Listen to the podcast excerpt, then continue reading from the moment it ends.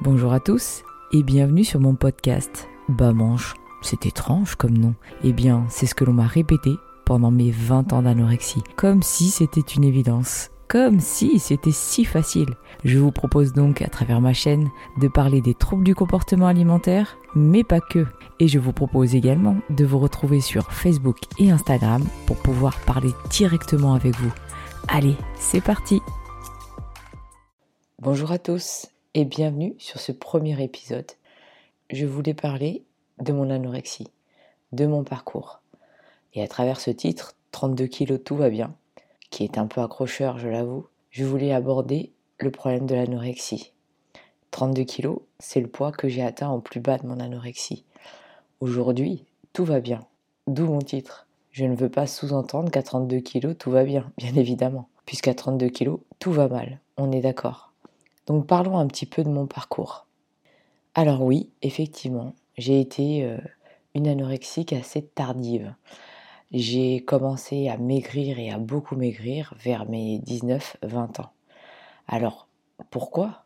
Parce que ben, à l'époque, j'avais un petit copain qui me faisait beaucoup de remarques sur mon corps. Comme beaucoup en fait. Hein. Je pense qu'on a tous eu des remarques au début. Et au final, tout au long de mon adolescence, puisque ça date vraiment de mon adolescence, j'ai toujours mis en parallèle la perte de poids, ou plutôt l'attirance que les autres ont pour moi en fonction du poids que je faisais. Tout simplement, j'ai assimilé la beauté à la maigreur. Et pas en une année et pas en deux années, mais je parle ça du début de l'adolescence jusqu'à mes 20 ans. Et donc, dès que j'avais des remarques sur mes rondeurs, je le prenais comme tu es moche, tu vas être rejeté, tout simplement. Pour moi, être maigre, c'est être beau, être accepté, être aimé. Voilà pourquoi j'ai commencé cette descente aux enfers. J'étais à 52 kilos, je suis descendu à 51, puis 50, puis 49. Les kilos passant 40, 39, 38, 37, 36 et bien évidemment jusqu'à mes 32 kilos. Alors, pourquoi ces chiffres? Parce que les chiffres m'ont toujours aussi attiré. J'ai fait des études de finance et j'adorais me donner des défis euh, sur les chiffres. Voir les chiffres descendre sur la balance, c'était comme un objectif pour moi. Plus ça descendait, plus j'étais contente. Donc oui, j'ai pas vu les kilos euh, du tout, du tout passer. Et arrivé à 32 kilos, je ne voyais même pas mon corps s'amaigrir, je ne me voyais même pas m'amenuire. Pour moi, le fait de mourir, c'était juste des menaces de mes parents qui me disaient mais tu vois pas comment tu te dégrades, tu vas mourir, tu vas attention, tu, tu mets ta, ta santé en péril. Pour moi, c'était rien. En fait, c'était juste un objectif de descendre le plus bas possible. Je voyais que je flottais dans mes habits, ça me convenait totalement. J'étais dans une bulle, dans une sorte de déni qui fait que tout ce qu'on pouvait me dire, je m'en fichais totalement. Bien évidemment, on m'a forcé à aller voir des psychiatres, on m'a forcé à manger, on m'a forcé à, me regarder dans le miroir. Mais je ne voyais rien, en fait. Je ne voyais strictement rien. Ça ne servait à rien. Jusqu'au jour où, eh bien, écoutez, mon déclic, pour moi, personnellement, ça a été ma grand-mère. Alors, oui, ma grand-mère que je n'avais pas vue depuis plus de un an, qui était venue pour les fêtes de Noël. Et le jour où elle devait me voir, car en un an, bien évidemment, j'avais beaucoup, beaucoup changé, eh bien, j'ai eu honte d'aller la voir dès qu'elle arrive en France. Elle a atterri et moi, j'ai été me cacher, je me rappelle très bien, dans le salon d'esthétique de ma cousine. Et elle me dit, mais qu'est-ce que tu fais là? Moi, je travaille, toi, pourquoi tu vas pas voir euh, notre grand-mère? Et j'ai dit, ben écoute, euh, j'ai honte. Et là, elle me dit, si tu as honte, c'est que pour toi, il y a un problème au final. Pourquoi tu as honte? Parce que jusqu'à aujourd'hui, tu n'as pas l'air euh, d'accepter tout ce qu'on te propose et d'accepter les remarques et d'accepter le fait que tu vas mourir et que tu vas mal. Et là, j'ai dit, oui, c'est vrai. Donc je vais aller affronter euh, le regard de ma grand-mère sur moi et j'y vais tout de suite. Donc je suis partie. Ma grand-mère m'a vue. Elle a pleuré. Et là, je me suis mise à pleurer. Et j'ai réalisé qu'en fait, elle avait peur de me perdre. Et euh, c'est difficile pour moi encore. J'en ai les, larmes aux yeux. Mais oui, là, ça a été mon déclic et je me suis dit non, là, je ne peux pas. Pour elle, je ne peux pas mourir. Pour elle, il faut que je m'en sorte. Et euh, c'est très difficile d'en parler. Aujourd'hui, ma grand-mère n'est plus de ce monde en plus, donc euh, c'est très difficile. Et donc, j'ai décidé de, de, prendre les choses en main. Et j'ai dit à ma mère, bon bah écoute, euh, on y va, je me fais hospitaliser. Alors on a cherché des hôpitaux assez convenables et puis les méthodes ne me convenaient pas. Il y a juste une maison de repos en fait qui pour qui voilà, je me suis dit bah allez, vas-y, on y va et puis euh, je vais dans cette maison de repos, au moins c'est pas un hôpital et puis euh, je vais me reposer et reprendre du poids et me requinquer en gros. Donc j'ai été dans cette maison de repos. Hein. Alors euh, pas du tout adapté, hein. c'est pas du tout l'endroit que j'aurais dû choisir au final, puisqu'en fait c'était une maison de repos où il y avait un peu tous les cas, hein. cas psychologiques, j'entends. Quasiment pas d'anorexie, vraiment tous les cas psychiatriques même. Et donc je me suis un peu retrouvée dans cette maison de fous où on m'a prise pour une folle avec euh, mon petit corps. On m'a gavé, on m'a obligé de... Enfin, pas gavé, je dirais pas ça, mais on m'a obligé de manger au repas. Donc imaginez-vous, des repas d'hôpitaux où on vous force à rester deux heures à table, à manger euh, des frites toutes dégueulasses, avec euh, des steaks hachés tout dégueulasses. Alors que moi, dans ma tête, j'avais qu'une envie, c'était pas de manger. Parce que, bien évidemment, j'avais envie de m'en sortir, mais dans ma tête, hein, c'est pas si évident. Hein. Et là, je me suis dit, mais euh, quand est-ce que je vais sortir de là? Donc je pense que je vais sortir bientôt, sauf que les psychiatres me disent, ah non, vous ne sortez que quand vous atteignez 52 kilos.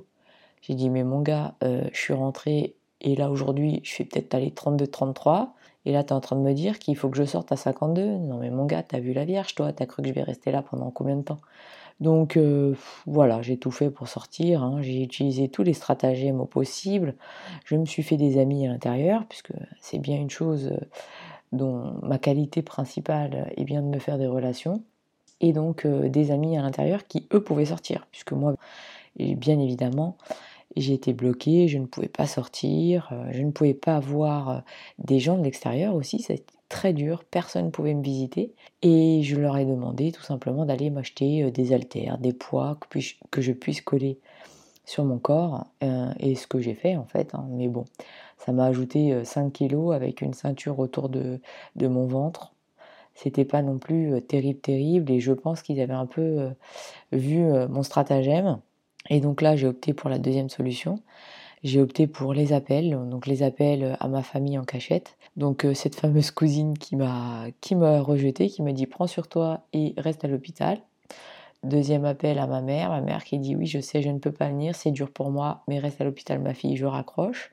Donc toutes les femmes de ma famille un petit peu, euh, bah, écoute, euh, t'as fait ton choix et va jusqu'au bout. Et j'ai appelé mon père, mon père qui lui, mon père au grand cœur, a flanché. Et du coup, il faut savoir qu'une anorexique, il n'y a pas plus manipulateur qu'une anorexique, enfin du moins moi. Hein. Et donc bah, j'ai manipulé mon père, hein. il est venu, il est resté avec moi, il est venu en cachette euh, me visiter, il est resté de longs moments dans ma chambre à discuter avec moi, des, moments euh, que vraiment j'ai appréciés, vraiment parce que je me sentais vraiment seule et je pense que la solitude n'est pas une solution dans ce cas-là. Ça, j'en parlerai dans un, dans un autre podcast, je pense. Et donc, euh, voilà, j'ai réussi à le convaincre euh, de sortir de cet établissement. Il a réussi à convaincre ma mère également, et j'y suis sortie au bout d'un mois et demi. Toujours avec 34 euh, kilos, je crois pas plus, hein. vraiment, vraiment pas plus. C'était pas le, la solution miracle qui m'a permis de prendre du poids. Et donc, je suis sortie pour aller, je ne sais pas pourquoi, mes parents avaient décidé d'aller au ski. Et la grave erreur, 34 hein, kilos au ski, oh là là, horrible de chez horrible. En plus, avec l'alimentation de la montagne, j'ai rien mangé. On est revenu à la maison, ma mère était dépitée, je ne mangeais rien. Effectivement, j'étais sortie sans aucun accompagnement, hein, ni nutritionnel, ni psychiatrique. C'était peut-être pas la bonne solution, je l'avoue. Et donc je suis restée à la maison toute seule. Sauf que ma mère m'a dit non, non, ma cocotte, tu vas aller voir un psychiatre, je ne te laisse pas comme ça toute seule à la maison et retomber dans ce que t'étais retombée. Et donc j'ai choisi un psychiatre qui n'était pas du tout la bonne euh, solution non plus, puisque ce psychiatre-là, je lui disais exactement ce qu'il voulait entendre. Il m'a donné des médicaments qu'évidemment je n'ai pas pris. Et donc euh, voilà, j'ai continué mon petit bonhomme de chemin jusqu'à ce que je me dise euh, moi-même, euh, ça va pas aller, tu vas pas continuer ta vie à rester chez toi, à ne pas manger, à voir tes copines que le week-end, qui te regardent comme si tu étais un cadavre. Donc il faut que tu t'en sortes. Déjà, va t'occuper l'esprit, reprends tes études.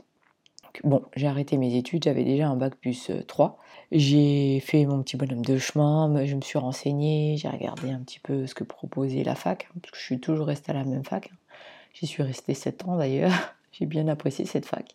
Et donc là, bon, j'ai choisi ma voie, les ressources humaines. Euh, j'ai fait une licence pro, j'ai fait un master 1, j'ai fait un master 2. Et je vous avoue que euh, j'ai commencé à reprendre du poids lors de, de ma reprise d'études. Donc pourquoi? Parce que j'ai rencontré des gens formidables lors de ma licence, lors de mes masters. Des gens, enfin des amis, je veux dire. Des amis qui sont encore mes amis aujourd'hui et mes amis les plus chers et des amis que je remercie qui m'ont accepté comme j'étais et qui m'acceptent aujourd'hui comme je suis, sans parler forcément de, ma maladie. Vraiment, c'était pas un tabou, réellement, mais j'avais fait le choix de ne pas en parler avec eux. Et donc ils m'ont accepté tel que j'étais. Ils m'ont accepté à 40 kilos comme ils m'ont accepté à 50. Donc euh, réellement, sans m'en parler, sans rien. Ça a été vraiment des abus pour moi et je les remercie. Ça a été euh, l'une de mes solutions, de trouver ces amis et cet appui et ce non-jugement du poids du tout. Et donc voilà, bon, j'ai repris mon poids et euh, ça a été très difficile. J'ai voulu le faire toute seule, sauf que j'ai très mal pris ce poids-là. Je faisais des crises un peu de boulimie le soir, alors sans, sans vomir par contre. Je mangeais en cachette, des gâteaux, je me levais. Et c'était un peu compliqué pour moi. J'ai repris du poids très brutalement. J'acceptais plus mon corps. Donc après, j'ai arrêté de manger, je suis retombée dans l'anorexie. C'était très difficile très difficile jusqu'au jour où euh, je suis tombée sur euh, un médecin généraliste spécialisé dans la nutrition à Paris et qui faisait également de l'hypnose et d'autres méthodes d'hypnose. Donc, euh, c'était l'EMDR pour ceux qui connaissent. Alors, l'hypnose pour moi, euh, bon, je vous le dis tout de suite, ça n'a pas marché parce que, bon, en tant qu'anorexique, j'avais une manipulation de ma tête, un contrôle de ma tête qui était tellement énorme que de lâcher prise de l'hypnose ne marchait totalement pas. Pas du tout. Du coup, on a testé d'autres méthodes, hein, mais la méthode qui a été la plus euh, miraculeuse pour moi, ça a été l'apprentissage de l'alimentation. S'alimenter pour reconstruire son corps. Et vraiment, ça a été l'une de mes premières solutions, apprendre à s'alimenter pour reconstruire son corps. Puisque c'est ça en fait, je voulais vraiment m'en sortir, mais pas m'en sortir dans le fait de reprendre du poids à tout prix, c'était m'en sortir pour réapprendre à manger et reconstruire mon corps par l'alimentation. C'était ça mon objectif. Je voulais avoir le minimum vital pour pouvoir vivre parce que j'avais envie de vivre. Mais pas en reprenant une quinzaine de kilos, en reconstruisant mon corps, en reconstruisant mes muscles et avoir l'énergie nécessaire pour vivre. Parce qu'à 32 kilos, je vous avoue que je le sentais bien le manque d'énergie. J'arrivais à peine à marcher. Donc oui, je voulais reprendre cette énergie-là. Et elle m'a appris, elle m'a appris à m'alimenter. Elle m'a dit, écoute, remange-ci, fais-moi confiance, tu vas pas reprendre du poids, tu vas pas reprendre 10 kilos d'un coup. Et si tu les reprends, eh ben écoute, fais-moi confiance, on les reperdra ensemble. Elle, son objectif, c'était vraiment de m'apprendre à manger sainement et à reconstruire ce corps petit à petit et d'accepter les kilos petit à petit. Elle avait un accompagnement sur du long terme. En gros, c'était on va reprendre du poids 500 grammes par 500 grammes tous les mois, mais c'est pas grave. Du moment que tu reprends, moi, c'est tout ce que je veux. Et je lui ai fait confiance. Donc elle m'a fait un programme alimentaire que j'ai suivi avec une alimentation bien particulière, complète, des macronutriments que je devais respecter, des micronutriments liée à ma santé. Elle m'a tout expliqué et elle m'a accompagnée des années tout au long de ma prise de poids. J'ai été accompagnée par elle. Elle a voulu me faire aussi le MDR. Donc, le MDR, c'est une méthode d'hypnose sans rentrer dans l'hypnose. C'est en fait de l'hypnose à travers euh, les cinq sens. Ça m'a permis de beaucoup travailler sur mon passé, de pourquoi je suis tombée dans l'anorexie. Et donc, ça m'a beaucoup aidé. Mais arrivé un moment, euh, comprendre le pourquoi ne me suffisait plus en fait. Ok, je sais pourquoi je suis tombée dans l'anorexie. Ok, voilà. Mais maintenant, qu'est-ce qu'on fait? Moi, ce qui m'intéresse, c'est mon avenir, c'est pas mon passé. Aujourd'hui, je veux vivre, je veux penser à mon avenir. Donc le pourquoi du passé, bon bah voilà, c'est bon, je le sais. Tu m'as donné toutes les billes pour que je comprenne comment m'alimenter. Bon, bah on va peut-être arrêter. Donc j'ai fait une pause. Toutes les deux, hein, en accord, elle me dit, bah voilà, si vraiment un jour tu as besoin de moi, bah, tu reviens me voir et puis euh, on reprendra des séances de MDR s'il le faut, on refait des points alimentation s'il le faut. Et on s'est arrêté là. Donc ça a duré quand même euh, deux ans, hein, l'accompagnement. Je ne vous ai pas dit que je m'étais reconstruite euh, en, un clic. Et donc voilà, j'ai arrêté euh, l'accompagnement à 47 kilos. Donc quand même, belle performance, je trouve. 47 kilos, on était bien. Et entre-temps, j'ai rencontré bien mon futur mari. Donc oui, j'ai arrêté cet accompagnement, j'étais déjà avec lui depuis six mois. Et lui aussi, il m'a accepté comme j'étais. J'étais très surprise parce qu'à 46 kilos, euh, bah, on est encore maigre hein, pour 1m69. Hein. Et il a tout de suite su en fait que j'avais des troubles du comportement alimentaire, puisque je l'ai su bien après, mais lui aussi en avait. Et donc c'est rigolo, puisque lui avait des troubles du comportement alimentaire, mais plutôt dans la boulimie et l'hyperphagie. Donc je pense que je ferai un podcast avec lui pour en parler aussi. Et au début, bien évidemment, je, ne savais pas. On, s'est connus comme un couple normal, par des amis. Voilà, on s'est aimé tout au long des mois que l'on a passés. Il m'a accompagné dans ce trouble du comportement alimentaire sans m'en parler aussi. Et je pense que c'est ça la force de, des personnes avec qui on, reste lorsqu'on est anorexique. C'est des personnes qui nous prennent sans jugement et qui n'essayent pas absolument de nous sauver en fait. Parce qu'il faut que ça vienne de nous, tout simplement on a tellement de, voix dans nos têtes que ben, on n'a pas besoin d'une autre voix qui, euh, qui est là à, nous faire des serments. Euh, pas du tout. En fait, euh, faut que ce soit nous qui décidons et, les gens autour de nous doivent nous accepter sans jugement et nous accompagner sans nous forcer et, sans nous donner de conseils parce que, enfin, pour moi, en tous les cas, hein, je parle de mon expérience. c'est venu de moi et, et lui m'a accompagné toutes ces années jusqu'à aujourd'hui. Donc ça fait euh, déjà 13 ans. Hein. Et puis on, a fait euh, un parcours euh, pas non plus tout rose, mais, mais voilà, on a fait notre parcours en 13 ans. Je l'aborderai peut-être aussi en podcast. En tous les cas, ça a été ma force puisqu'il m'a vraiment accompagné, il m'a donné cette motivation de vivre supplémentaire, cette motivation de vivre notre couple, cette motivation à avoir des enfants, à construire une vie à deux. Et oui, voilà, aujourd'hui, euh, j'ai deux enfants. Et euh, j'ai deux enfants euh, magnifiques qui m'ont permis aussi de vouloir vivre et de toujours d'avoir cette rage de, de, de, construire mon corps et de construire ma santé et de vouloir avoir une bonne santé. Et je pense que ça a été vraiment toujours le leitmotiv qui m'a permis euh, de m'en sortir. C'est que aujourd'hui, je ne peux pas dire que je suis une ex-anorexique. Et je déteste qu'on me dise ça. Dans le sens où on n'est pas ex-anorexique, on n'est pas ex-boulimique. On est anorexique toute notre vie.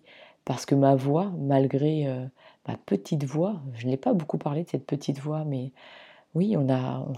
On n'est pas tout seul dans notre tête quand on est anorexique, on a une petite voix qui nous dit toujours euh, mange pas, alors, je dirais même plus, on a deux voix, trois voix.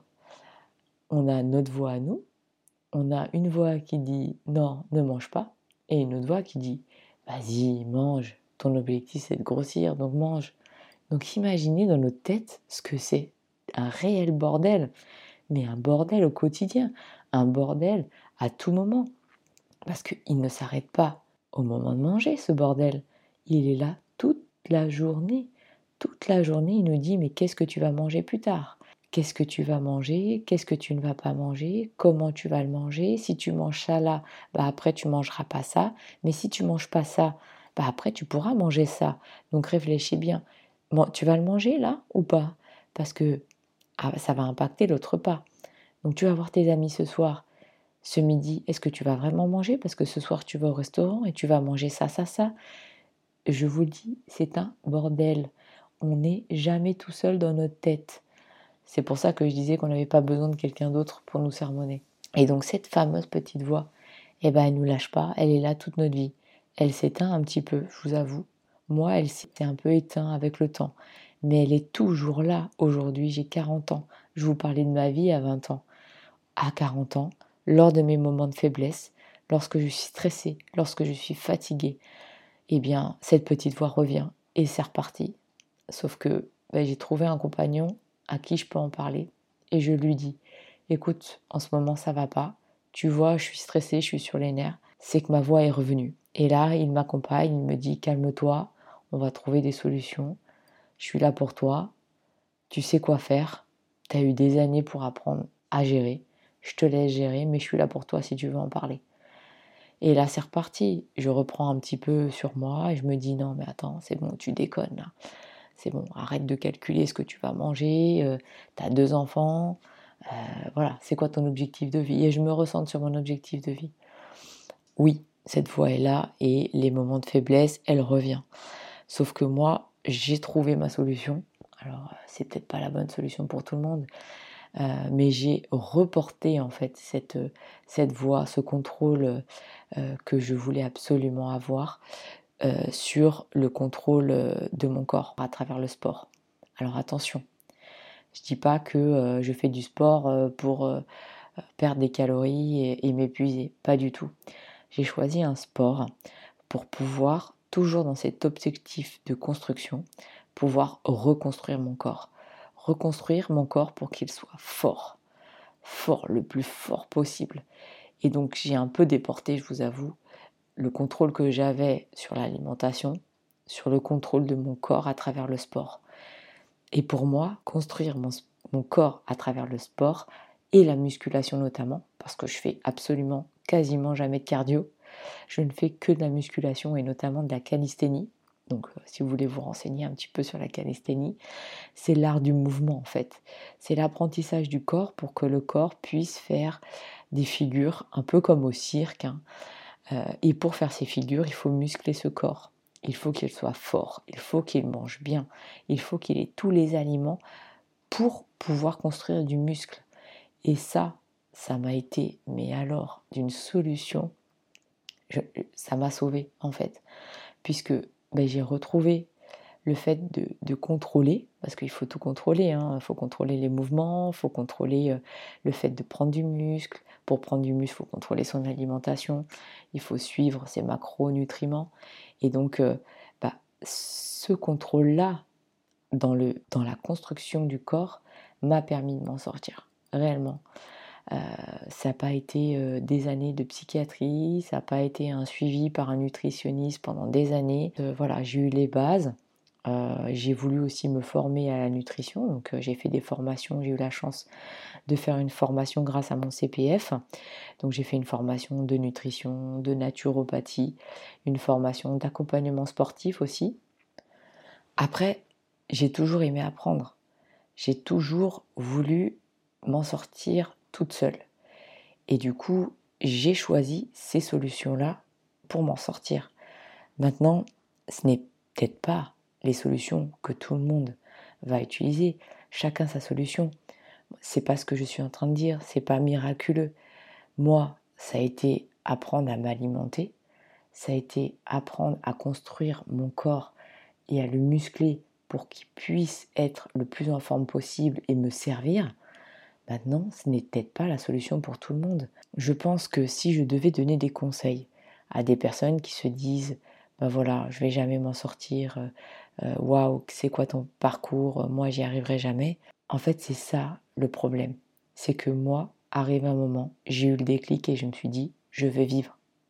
Puisque c'est ça la base de tout. Vouloir s'en sortir, vouloir vivre et vivre en bonne santé. Pas vivre avec un corps qui ne peut pas avancer, un corps fatigué qui lorsqu'il fait un pas, il est essoufflé, un corps qui peut claquer à tout moment à travers une crise cardiaque, un corps qui est en carence, des cheveux qui tombent, euh, un visage amaigri euh, euh, comme un squelette, des cuisses où il n'y a que les os. En fait, je revois aujourd'hui mes photos quand je suis partie en République dominicaine, je faisais 37 kilos, donc c'était avant 6 mois avant mon hospitalisation. Mais je me dis, mais comment j'ai pu ne pas me voir en fait? Mais le pire, c'est qu'aujourd'hui, en tant que maman, je me dis, mais mes parents, mais les pauvres en fait, ce qu'ils ont dû vivre, ce qu'ils ont dû penser, ce qu'ils ont dû sentir, l'arrachement d'un parent de voir un enfant comme ça, en train de se détruire petit à petit et qui n'accepte aucun de nos conseils. Ça a dû être horrible. Aujourd'hui, en tant que parent, je vous avoue que c'est l'une de mes plus grandes peurs, c'est que mes filles tombent dedans. Et c'est horrible parce qu'avec deux parents avec des troubles du comportement alimentaire, mais c'est notre plus grand frayeur. Et on se dit, mais comment faire pour pas qu'elle tombe euh, dans ce trouble psychologique qui est pour moi terrible? Parce qu'en fait, quand c'est dans la tête, c'est le pire. On s'en sort pas. Parce que, voilà, moi, je vous l'ai dit, aujourd'hui j'ai 40 ans et c'est toujours dans ma tête. Mon mari, c'est pareil.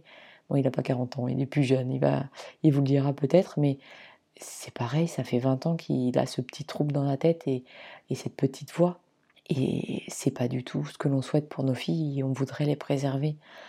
Mais donc, si je reviens un petit peu sur mes conseils, alors, il y a plusieurs conseils.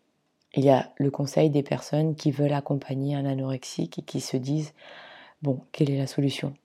J'ai envie de vous dire, vous qui êtes à côté de cette personne, ne lui donnez pas des conseils, mais mange, euh, mais va te faire hospitaliser, va te faire accompagner, euh, puisqu'en fait ça sert à rien. Vous êtes dans le jugement, vous êtes euh, là à lui donner des, conseils qu'il n'est pas prêt d'entendre. Donc arrêtez tout de suite, ça sert à rien, je vous le dis. J'ai eu plein de personnes dans ce cas-là et ça ne m'a fait que m'énerver en fait, hein, tout simplement. Juste si j'avais un conseil à vous donner, c'est rester à côté de la personne, vivez avec la personne, vivez des moments de joie, vivez des moments avec elle sans parler de la maladie. Soyez là et attendez qu'elle vous en parle ou qu'elle ne vous en parle pas mais soyez là, juste soyez là, vivez des moments, vivez avec elle et donnez-lui envie de vivre avec vous ces moments-là. C'est tout. Et si un jour elle a besoin de parler, ce qui m'étonnerait beaucoup, elle parlera. Mais restez avec elle, accompagnez-la et suivez-la dans tous ses choix. Voilà. Si euh, vous voulez aller au restaurant avec elle, mais qu'elle ne veut pas, bah choisissez une autre option. Dites ok, tu veux pas aller au restaurant, mais moi je veux y aller. Donc viens et mange pas. Ou viens, on reste à la maison, mais moi je me fais à manger, fais ce que tu veux toi. Voilà, la forcez pas. Alors là, euh, là, parce que la personne, hein, on s'entend. Mais restez avec elle, donnez-lui l'envie de vivre, parce que je pense que bah, c'est ça la solution. C'est vouloir vivre, tout simplement. Et donc vous, qui êtes dans le cas de l'anorexie ou tout autre trouble du comportement alimentaire, c'est ça la solution. C'est que vous ayez envie de vivre, tant que vous n'ayez pas cette envie de vivre, vous n'y arriverez pas. Après, quand vous avez ce petit déclic en vous disant Mais oui, je veux vivre, je veux pas mourir. Là, trouvez votre solution. Pensez, mais pour vous, c'est quoi la vie? C'est quoi avoir envie de vivre en fait? Comment envie Qu'est-ce que j'ai envie de faire? Demain, voilà, dites-vous si j'ai sept jours devant moi. Sept jours où on me dit, bah voilà, dans sept jours, c'est la fin de votre vie. Eh bien, dans ces sept jours, qu'est-ce que vous faites? C'est quoi vos projets? Réfléchissez bien. Je vous ai laissé un moment là pour réfléchir. Si dans sept jours vous mourrez, qu'est-ce que vous faites pendant ces sept jours? Ce que vous avez prévu de faire dans ces sept jours-là, dites-vous que c'est vos objectifs de vie et que vous n'avez pas sept jours, mais vous avez toute vos vies pour les faire. Et à partir de là, quand vous commencez à réaliser vos objectifs, vous allez voir que pour arriver à ces objectifs-là, il faut vivre. Et pour vivre, il faut avoir un corps. On est d'accord? Un corps en pleine forme. On est d'accord. Et qu'est-ce qui fait que le corps est en pleine forme? Bah, Malheureusement, il faut manger. malheureusement, je suis désolée d'utiliser ce mot-là. Mais oui, quand on est au plus bas de son anorexie, on se dit malheureusement, il faut manger. Aujourd'hui, je dis heureusement qu'il faut manger parce que j'adore manger maintenant. J'adore manger de bonnes choses et des choses qui ont une utilité pour mon corps. Je suis désolée de parler comme ça pour des gens peut-être qui m'écoutent et qui n'ont pas de troubles du comportement alimentaire et qui vont dire non mais attends, euh, l'alimentation c'est un plaisir avant tout, euh, l'alimentation euh, c'est un moment convivial avec les gens. Oui, aujourd'hui, quand tout va bien, l'alimentation c'est ça. Mais quand on a des troubles du comportement alimentaire, pour moi, l'alimentation c'est un objectif de construction. Donc je mange pour être utile, je mange utile à mon corps pour qu'il soit en bonne santé et qu'il me permette d'atteindre mes objectifs. Et oui, aujourd'hui, il y a 40 ans, l'alimentation me fait plaisir. Quand je vais au restaurant, j'y vais pour me faire plaisir, mais pas tout le temps. Voilà, il y a des fois où c'est pas le cas. Donc voilà, je vous ai parlé de mon parcours de vie, parcours qui a duré 20 euh, ans, voire plus. Mais c'est mon parcours de vie. Aujourd'hui, c'est mes solutions je voulais vraiment vous en parler parce que à l'époque, on n'avait pas tous ces podcasts à l'époque je me sentais vraiment seule. Je pense que échanger avec une autre anorexique et voir que bah j'étais pas toute seule à penser comme je pensais parce que euh, c'est vrai que euh, on se dit mais arrive un moment on est folle pourquoi euh, pourquoi on a tant de voix dans la tête? Pourquoi je pense comme ça? Mais pourquoi pour les autres c'est si facile de manger et, pourquoi pas moi en fait euh, pourquoi j'y arrive pas, pourquoi je suis freinée, pourquoi je calcule tout, pourquoi je pense déjà à mon prochain repas alors que je n'ai même pas commencé le premier repas de la journée, pourquoi je suis obligée de calculer tout ce que je vais manger dans la journée? Et ça, en fait, euh, cet échange, euh, je ne l'ai pas eu. Et à travers ce podcast, je voulais partager mon expérience. Voilà, déjà d'une, parce que ça me fait du bien d'en parler aussi. Et de deux, pour vous dire que vous n'êtes pas seul. Voilà, vous n'êtes pas euh, fou ou folle. Vous vivez euh, ce que tout le monde vit dans l'anorexie. Aujourd'hui, il y a beaucoup de podcasts qui en parlent. Donc vous pouvez vous inspirer de mon podcast, mais aussi des podcasts qui existent sur les plateformes. Et c'est cette chance que je n'ai pas eue. Partager son expérience. Je pense que le fait d'en parler avec une personne qui a vécu la même chose peut faire beaucoup de bien. L'échange, la parole, d'où euh, mon podcast, peuvent être aussi une partie, une petite pierre de la solution. Mais comme je l'ai dit, tout dépend de votre volonté de vivre. Merci beaucoup de m'avoir écouté pendant ces nombreuses minutes. Je reviens vers vous très vite avec un nouvel épisode.